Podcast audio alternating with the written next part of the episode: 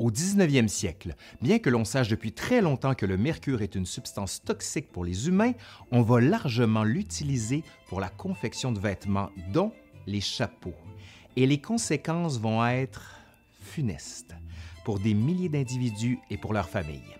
Pire encore, les symptômes de l'empoisonnement au mercure des chapeliers vont être ridiculisés par ceux et celles qui se font un plaisir de porter les chapeaux et d'en changer aussi rapidement que les canons de la mode l'imposent.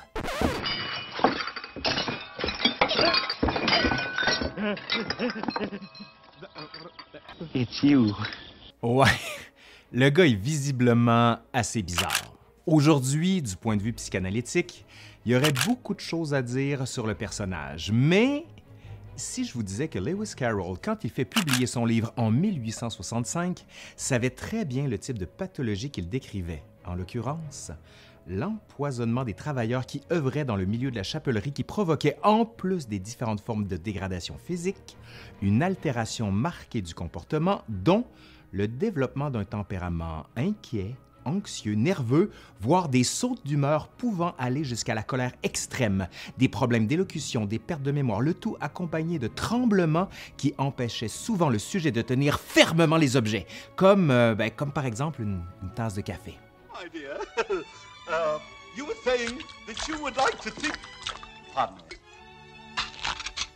L'empoisonnement dont serait victime le chapelier fou de Lewis Carroll, mais surtout un très grand nombre de chapeliers, viendrait du mercure que l'on utilise dans la confection des chapeaux. Aujourd'hui donc, à l'Histoire nous le dira, les conséquences tragiques de l'utilisation du mercure dans l'industrie de la mode au 19e siècle. Mais avant de partir le générique, pour celles et ceux qui voudraient aller plus loin, je ne saurais trop vous conseiller le livre magnifique d'Alison Matthews David, Fashion Victim, mais aussi, entre autres, d'aller voir les recherches de Thomas Leroux et d'André Guilherme. Toutes les références sont en bas de la vidéo. Allez, c'est parti.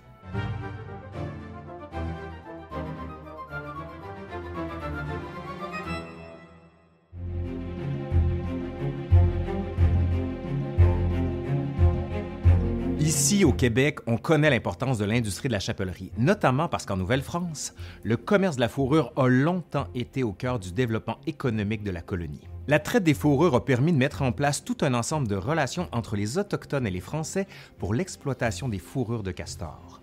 En Europe, on en raffole, parce que la mode consiste à porter de magnifiques chapeaux et le castor, avec ses qualités imperméables, est particulièrement prisé. En France, la perte de la Nouvelle-France en 1763 va couper l'accès aux fourrures, ce qui va amener plusieurs chapeliers à se tourner vers de nouvelles méthodes de transformation. Avant ça, le mercure était déjà présent, mais au cours de la seconde moitié du 18e siècle, on va commencer à l'utiliser massivement dans la confection des chapeaux, tant en France qu'en Angleterre. Si on continue d'utiliser le castor, on se tourne bientôt vers le lapin et le lièvre, plus accessibles et plus faciles d'accès sur le continent européen. Mais revenons à nos chapeaux. Aujourd'hui, on a peine à mesurer l'importance de ce commerce tant l'objet est peu utilisé dans le monde occidental. Cependant, dans l'histoire, tous devaient se couvrir la tête, tant pour se protéger des intempéries que comme moyen de se conformer à une norme sociale. Celui ou celle qui allait sans être couvert était vu comme un marginal, voire comme un ou une dévergondé. Donc, le chapeau s'imposait, d'où la raison pour laquelle le commerce des chapeliers était florissant et nécessitait une main-d'œuvre abondante. Bon, on peut se demander pourquoi on avait besoin de mercure pour faire des chapeaux. Déjà, il faut décliner les différentes étapes pour en comprendre son utilisation. Le mercure utilisé sous sa forme saline permet la technique dite du secrétage, qui consiste à utiliser du nitrate de mercure sur la fourrure pour, et je cite André Guilherme, permettre au poil de feutrer et de rentrer pour faire masse. Viennent ensuite les techniques qui consistent à approprier les poils, puis l'arsenage. Il faut aussi baguetter les peaux pour en arriver à la foule, soit, comme l'explique Priscille Lemur, et je la cite, l'immersion des poils dans un bain composé d'eau, de sel graveleux et d'acide sulfurique ou nitrique. Pour réaliser cette étape, les hommes travaillent très près d'énormes cuves, torse nu, dans une chaleur extrême. Ce qui est particulièrement dommageable, c'est la poussière noire chargée de mercure qui s'exhale de ces cuves. On doit ensuite dresser le feutre, dernière étape, avant que le chapeau ne se retrouve sur les comptoirs pour être vendu. L'utilisation du mercure va se répandre largement, d'autant plus que celui-ci est peu dispendieux et, en plus, permet de produire un volume de plus en plus grand de chapeaux. L'accélération de la production rend encore plus accessible cette pièce de vêtement. Et naturellement, les concepteurs vont commencer à offrir de nouveaux modèles, renforçant encore plus l'idée de la mode qui ne cesse de se renouveler, comme on le voit très bien dans la gravure intitulée La mode de Jean-Jacques Granville dans son ouvrage Un autre monde, daté de 1844. Aussi originale que soit la mode, la procédure pour la fabrication des chapeaux est particulièrement laborieuse. Mais ce qui va marquer les médecins au 19e siècle, ce sont les affreuses conditions de travail des hommes qui œuvrent dans le milieu. Certains publiant des traités avec des dessins on ne peut plus clairs sur les ravages que l'industrie amène sur les corps et les esprits de ceux qui se tuent carrément à l'ouvrage. Dès le 18e siècle, à Marseille, à Paris et à Lyon, on va interdire l'utilisation du mercure dans la méthode dite du secrétage, ce qui ne va pas empêcher certains entrepreneurs de s'installer en banlieue pour contourner les interdictions et continuer d'utiliser le mercure. Le tout afin de continuer de pouvoir concurrencer les produits venant d'Angleterre, d'Espagne ou encore d'Italie.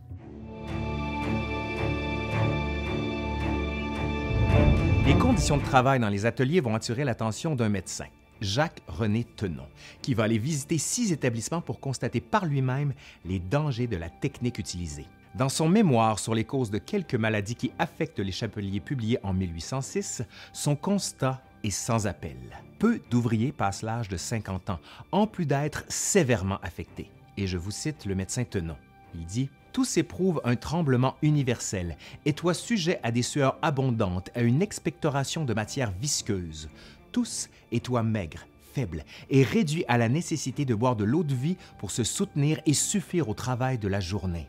Plusieurs sont atteints de ce qu'on considère être le syndrome des chapeliers, soit l'acrodynie, nom de la maladie qu'on donne à celles et ceux qui sont exposés au mercure.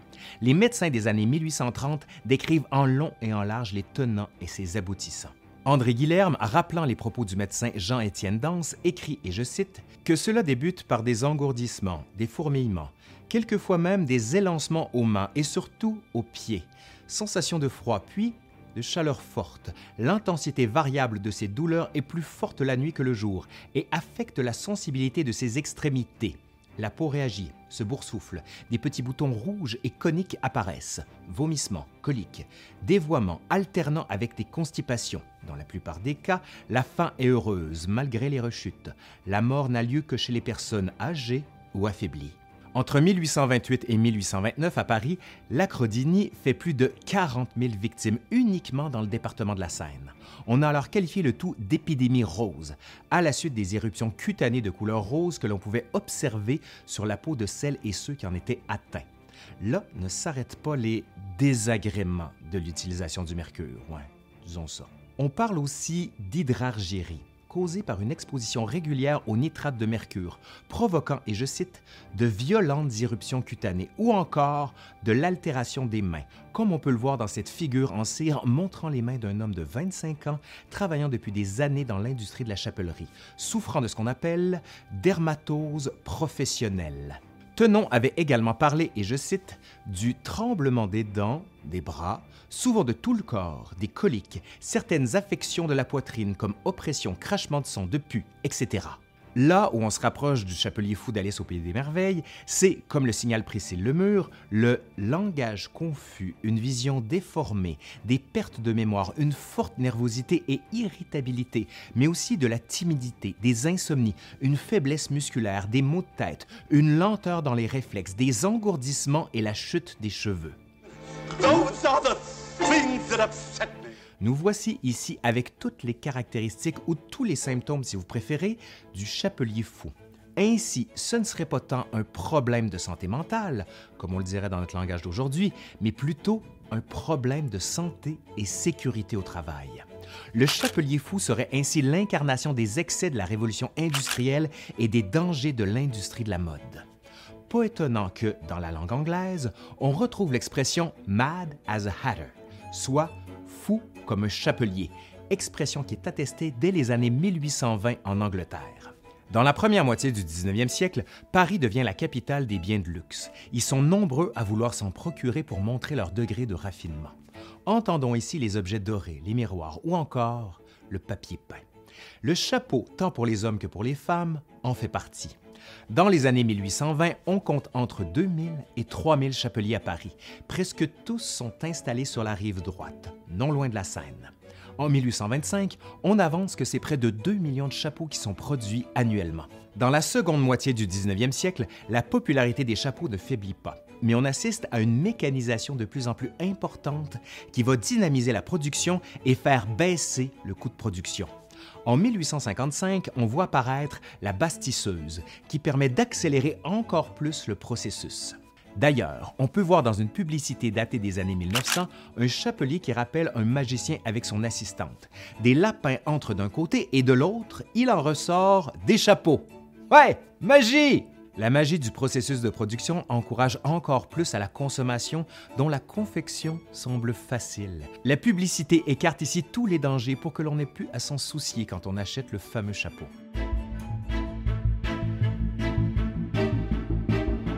Les progrès de l'industrie n'empêchent pendant pas les employés de continuer de souffrir des effets de l'empoisonnement au mercure.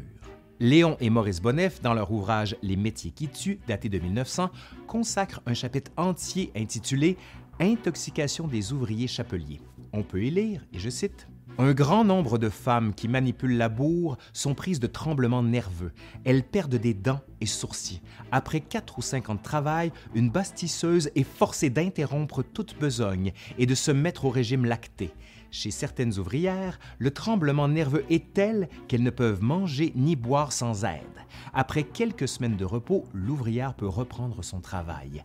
Mais les troubles nerveux réapparaissent vite, plus violents et plus fréquents. Le médecin britannique Charles Porter va particulièrement s'intéresser aux conséquences physiques qui affectent les ouvriers, notamment le déchaussement des dents, qui, selon lui, touche les deux tiers des employés qui sont en contact avec le mercure. On retrouve d'ailleurs une sculpture en cire pour fin d'étude qui est intitulée Stromatitis mercurialis, datée de 1913, qui est conservée aujourd'hui à l'Université de Toronto, sur laquelle on voit très bien l'effet délétère de l'empoisonnement au mercure. Alison Matthews David en parle largement dans son livre qu'il faut bien sûr absolument aller lire. Les autorités gouvernementales s'intéressent de plus en plus aux conditions de travail, d'autant plus que l'on assiste à la montée du mouvement hygiéniste, qui entend purger l'espace public et les ateliers des dangers provoqués par une trop grande concentration de population. On entend offrir des espaces ouverts dans lesquels l'air pourrait circuler facilement et ainsi empêcher les miasmes et les vapeurs toxiques de se concentrer. Les mouvements syndicaux ne sont pas non plus étrangers à une volonté d'établir une réglementation plus sévère, mais tout cela restera en grande partie une idée plus qu'une réalité. Alison Matthews David rapporte que 150 ans après que Tenon ait tiré la sonnette d'alarme au sujet de l'utilisation du mercure, en Angleterre comme aux États-Unis, on continue au début du 20e siècle de l'utiliser massivement, malgré toutes les études scientifiques produites au siècle précédent. Quand a-t-on véritablement cessé d'utiliser le mercure dans la conception des chapeaux? La réponse rapide serait euh, ben, il n'y a pas si longtemps que ça. Non. Dans les années 1940, on retrouve encore des cas qui présentent les symptômes et les problèmes psychologiques qu'entraîne une exposition régulière au mercure. La décennie 1960 continue de voir l'industrie du chapeau utiliser le mercure, mais c'est au cours de cette période que la mode du chapeau perd de sa superbe. En effet, la jeune génération rebelle entend se défaire des normes jusque-là imposées, notamment celle de porter systématiquement un couvre-chef. Ainsi donc, l'industrie va s'effondrer, le chapeau passe de mode. Dans son étude sur le mercure dans l'industrie de la mode, Alison Matthews David s'est posé une question que jusque-là peu avaient envisagée, soit est-ce que porter un chapeau qui a été confectionné avec du mercure peut empoisonner celui ou celle qui le porte? L'historienne affirme, et je vous la cite, Je n'ai aucune preuve que ceux qui portaient des chapeaux ont été intoxiqués par le mercure. Du même souffle, elle prend tout de même le soin de rappeler que des analyses ont été faites par Graham Martin et Marion Kite du Victoria and Albert Museum sur les chapeaux des collections du musée. Selon leurs conclusions, et je les cite, le mercure ou le sel de mercure sont présents sur une grande partie des chapeaux étudiés et cela semble s'appliquer à tous les chapeaux de 1820 à 1930. Ces derniers iront même jusqu'à mettre en garde les conservateurs devant manipuler les dix chapeaux. Ainsi donc, des gants et des masques doivent être systématiquement portés lors des manipulations. Tout ça a même amené les autorités du musée à mettre les chapeaux des collections dans des sacs en plastique individuels, avec de gros autocollants avec une tête de mort et la mention toxique sur chacun des sacs. Qu'on prenne la peine de protéger les conservateurs des potentiels effets néfastes du mercure dans les chapeaux montre qu'on a aujourd'hui bien intégré les dangers de l'élément chimique qu'est le mercure. Je dis ça, mais il n'y a pas si longtemps, on avait encore des thermomètres au mercure qu'on se mettait dans la bouche ou dans les fesses pour prendre la température des enfants, mais aussi pour ceux des adultes. Et le risque de le casser ou de boire du mercure n'était pas complètement exclu. On en avait un, moi, quand j'étais petit, puis je me demandais toujours ce que ça allait faire si j'allais croquer dans le mercure. Rassurez-vous, le dit thermomètre au mercure a été interdit en France en 1898. En ce qui concerne le Canada, selon le site du gouvernement du Canada, on retrouve, en ce qui a trait aux mesures de gestion de risque proposées sur les produits contenant du mercure, et là je vous cite le site Internet, à l'heure actuelle, il n'existe aucune loi nationale régissant l'utilisation du mercure dans les appareils de mesure. Ouais, c'est ça. Reste cependant que les excès et les dangers de l'industrie de la chapellerie nous sont rappelés constamment avec le personnage du chapelier fou. I'd know him anywhere. Well, Allez, c'est fini pour aujourd'hui. Pour celles et ceux qui voudraient aller plus loin, je vous conseille bien sûr le magnifique livre d'Alison Matthews David, que j'ai adoré, vous l'aurez compris, là, mais aussi les recherches de Thomas Leroux et d'André Guilherme, ainsi que toutes les sources utilisées qui sont en description de la présente vidéo, juste en bas ici. Allez, je suis Laurent Turcot de l'Histoire nous le dira, et je vous dis à la prochaine. Bye!